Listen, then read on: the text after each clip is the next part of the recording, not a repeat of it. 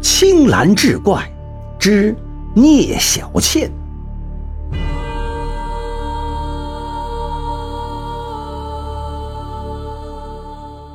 话说浙江人宁采臣，性情慷慨豪爽，品行端正，常对人说：“我终生不找第二个女人。”有一次，他去金华，来到北郊的一个庙中，解下行装休息。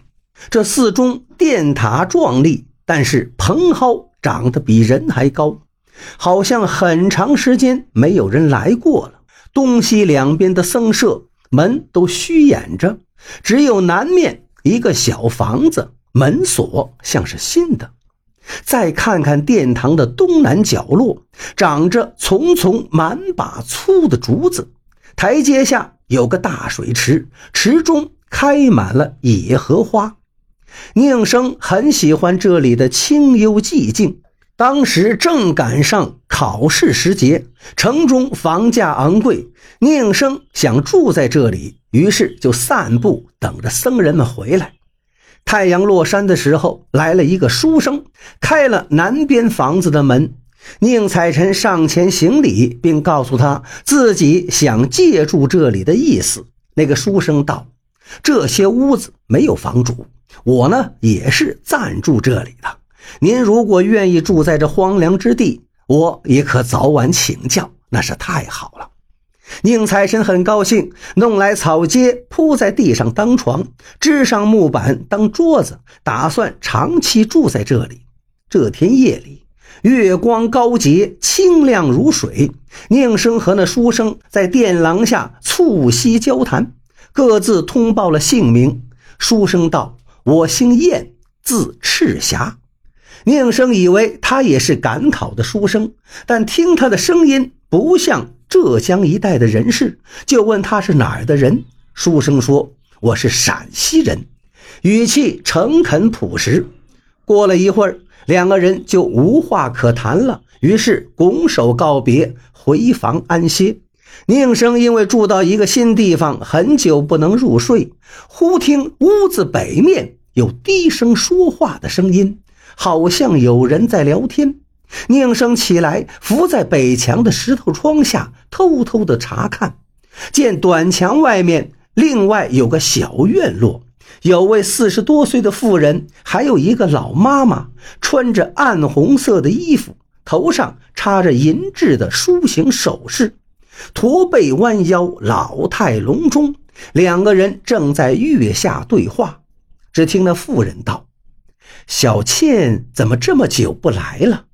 老妈妈说：“差不多快来了吧。”妇人说：“是不是对姥姥有怨言呢？”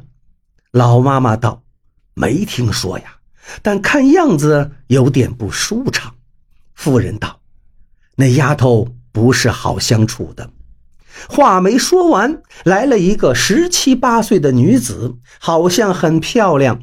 老妈妈笑着说。背地不说人，你看我们两个正说着，这小妖精就不声不响，悄悄的来了。幸亏没有说你的短处。又道：“小娘子真是漂亮的，像画上的人。老身若是男子，也被你把魂儿给勾去了。”那女子道：“姥姥不要夸奖我，还有谁说我好呢？”妇人问女子，不知又说些什么。宁生以为他们都是邻人的家眷，于是躺下睡觉，不再听了。又过了一会儿，院外才寂静无声。宁生刚要睡着，觉得有人进了屋子，急忙起身查看，原来就是北院的那个女子。宁生惊奇地问她干什么？女子说：“月夜睡不着，我愿与你共享夫妇之乐。”宁生一听，严肃道。你应提防别人议论，我也怕人说闲话。只要稍一失足，就会丧失道德，丢尽脸面。女子道：“这夜里没有人会知道。”宁生于是又斥责她。女子犹豫着，好像还有话说。宁生于是大声呵斥：“你快走，不然我就喊那南屋的书生了。”女子一听害怕，才走了。走出门又返回来，把一锭黄金放在了褥子上。宁生拿起来就扔到了庭外的台阶上，道：“不义之财，脏了我的口袋。”女子羞愧地退了出去，拾起金子，自言自语道：“这个汉子真是铁石心肠啊！”第二天早晨，有一个兰溪的书生带着仆人来准备考试，住在庙中的东厢房里。夜里却突然死了，脚心有一个小孔，像是锥子刺的，血细细的流出来。众人都不知道是什么缘故。第二天夜里，那个仆人也死了，症状同书生一样。到了晚上，燕生回来，宁生问他这事，燕生认为是鬼干的。宁生呢，平素刚直不阿，没有放在心上。到了半夜，那个女子又来了，对宁生说：“我见的人多了，没见过你像这样刚直心肠的。你实在是圣贤，我不敢欺负你了。”我叫小倩，姓聂。我十八岁就死了，葬在寺庙旁边。常被妖物胁迫干些下贱的事儿，厚着脸皮伺候人家，实在不是我乐意干的。如今这寺中没有可杀的人了，恐怕那夜叉要来害你了。宁生听了害怕，求他给想个办法。女子道：“你与燕生住在一起，就可以免祸。”宁生问：“那你为什么不去迷惑燕生呢？”小倩说：“他是一个奇人，我不敢靠近。”宁生问：“你用什么办法迷惑人呢？”小倩说：“凡是和我亲热的人，我就偷偷用锥子刺他的脚，等他昏迷过去不知人事，我就摄取他的血，供妖物饮用，或者用金子引诱。”但那不是金子，是罗刹鬼的骨头。人如果留下它，就被截取出心肝。这两种法子都是投人之所好。宁生感谢他，问他戒备的日期。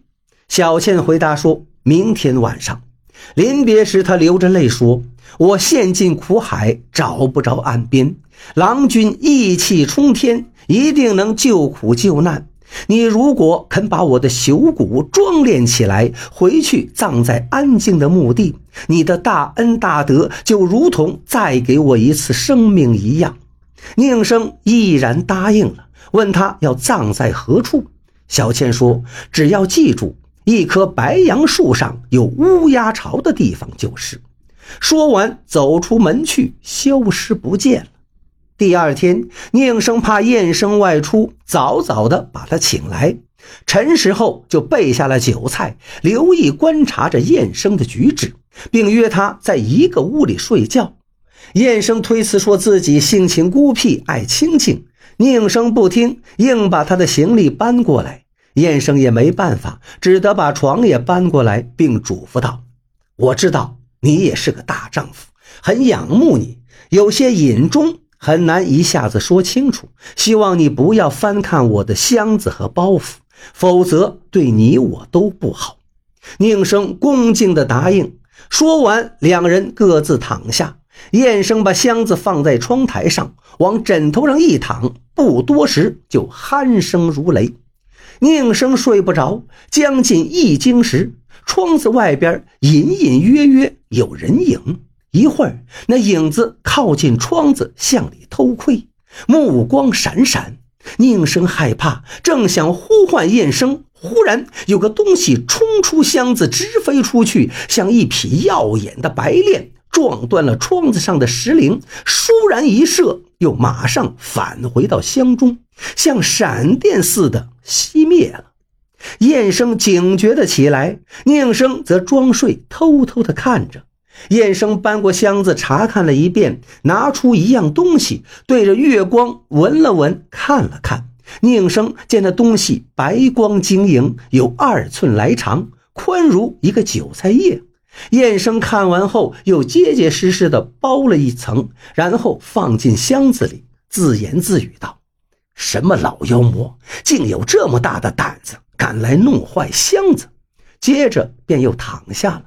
宁生大为惊奇，起来问燕生，并把刚才见到的情景告诉他。燕生说：“既然我们交情已深，不必再隐瞒了。我呢是一个剑客，刚才要不是窗户上的石铃子遮挡，那个妖魔当时就没命了。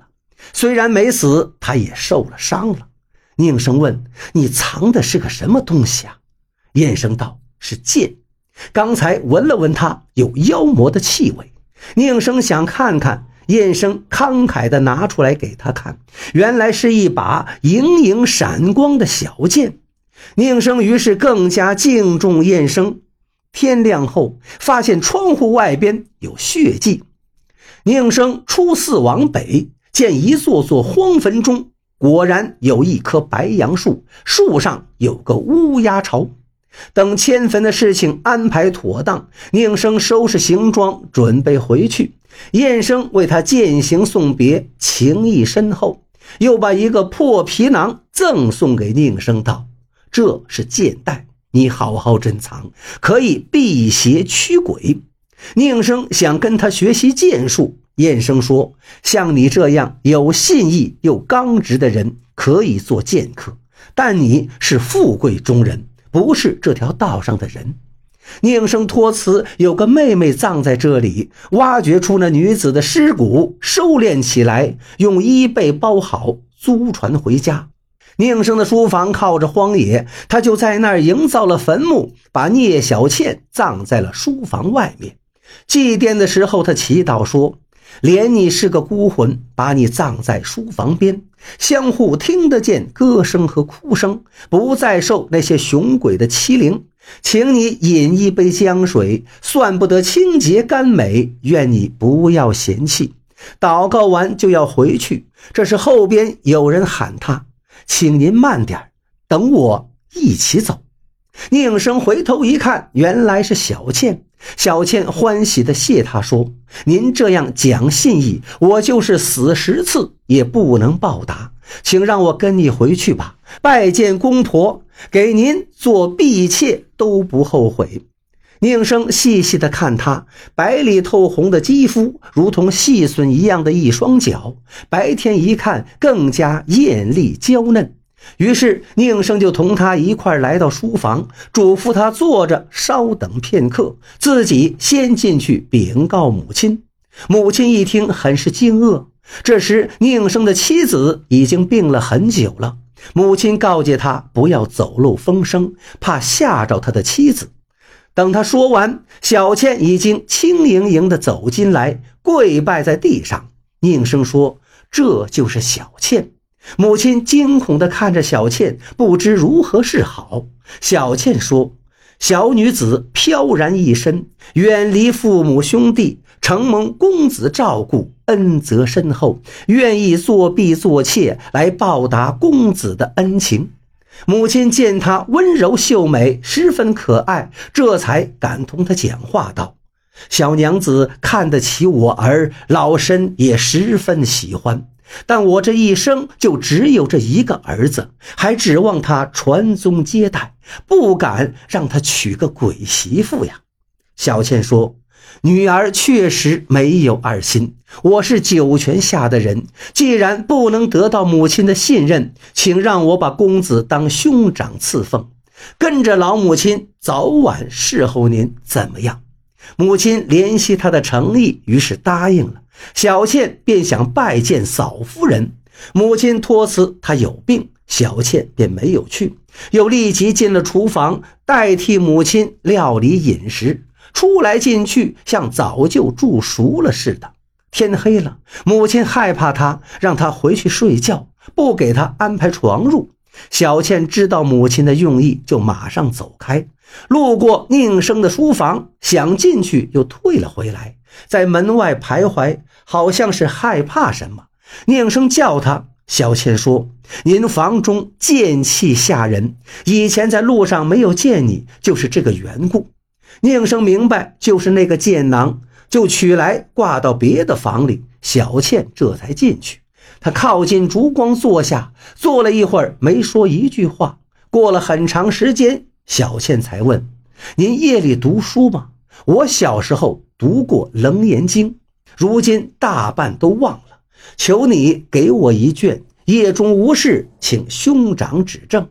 宁生答应了。小倩又坐了一会儿，还是不说话。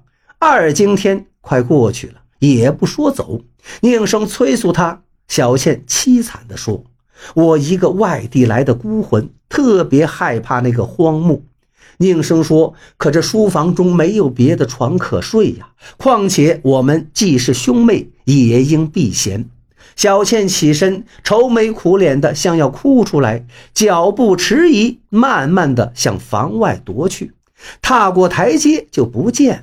宁生暗中可怜她，想留她在别的床上住下，又怕母亲责怪。小倩清晨就来给母亲问安，捧着脸盆侍奉洗漱，操劳家务，没有不合母亲心意的。到了黄昏就告退辞去。常到书房，就着烛光读经书，发觉宁生想睡了，才惨然离去。先前宁生的妻子病了，不能做家务，母亲累得疲惫不堪。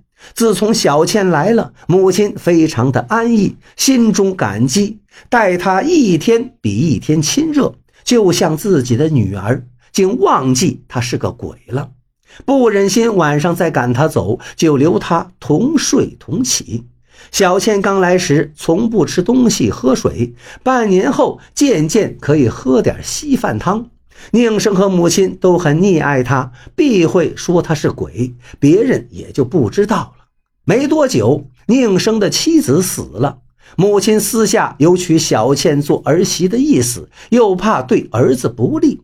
小倩多少知道母亲的心思，就乘机告诉母亲说：“在这里住了一年多，母亲应当知道儿的心肠了。我为了不祸害行人，才跟郎君来到这里，没有别的意思，只因公子光明磊落，为天下人所敬重，实在是想依靠帮他三几年，借以博得皇帝封诰，在九泉之下也绝光彩。”母亲也知道他没有恶意，只是怕他不能生儿育女。小倩说：“子女是天给的，郎君命中注定有福，会有三个光宗耀祖的儿子，不会因为是鬼妻就没有子孙。”母亲于是相信了他，便同儿子商议。宁生很高兴，摆下酒宴，告诉亲戚朋友。有人要求见见新媳妇儿，小倩就穿着漂亮的衣服，坦然地出来拜客。满屋的人都惊诧地看着她，不仅不疑心她是鬼，反而怀疑她是仙女。于是宁生五福之内的亲属都带着礼物向小倩祝贺，争着与她交往。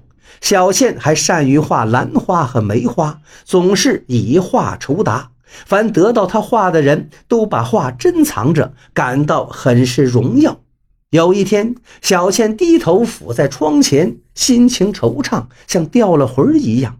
她忽然问：“你那个剑囊在什么地方？”宁生说：“因为你害怕它，所以放到别的房里了。”小倩说：“我接受活人的气息已经很长时间，不再害怕了，应该拿来挂在床头。”宁生问他怎么了，小倩说：“这三天来，我心中恐惧不安，想是金华的妖物，恨我远远的藏起来，怕早晚会找到这里。”宁生于是把皮囊拿来，小倩反复看着说：“这是剑仙装人头用的呀，破旧到这种程度，不知道杀了多少人了。我今天见了他，身上还起鸡皮疙瘩。”说完，便把剑带挂在床头。第二天，小倩又让姨挂在门上，夜晚对着蜡烛坐着，叫宁生也不要睡。忽然有一个东西像飞鸟一样落下来，小倩惊慌地藏进帷幕中。宁生一看，这东西形状像夜叉，电目血舌，两只爪子抓挠着伸了过来。到门口又停住，徘徊很久，渐渐靠近皮囊，用爪子摘取，好像要把它抓裂。皮囊内忽然咯的一响，变得有两个竹筐那么大，恍惚有一个鬼怪突出半个身子，把夜叉一把就揪了进去，接着就寂静无声了。那皮囊也顿时缩回原来大小。宁生看的是既害怕又惊诧。小倩出来，高兴地说：“没事了。”他们一块往皮囊里看看，见只有几斗清水而已。几年以后，宁生果然考取了进士，小倩生了个男孩，宁生又纳了个妾，他们又各自生了一个男孩。这三个孩子后来都做了官，而且官声很好。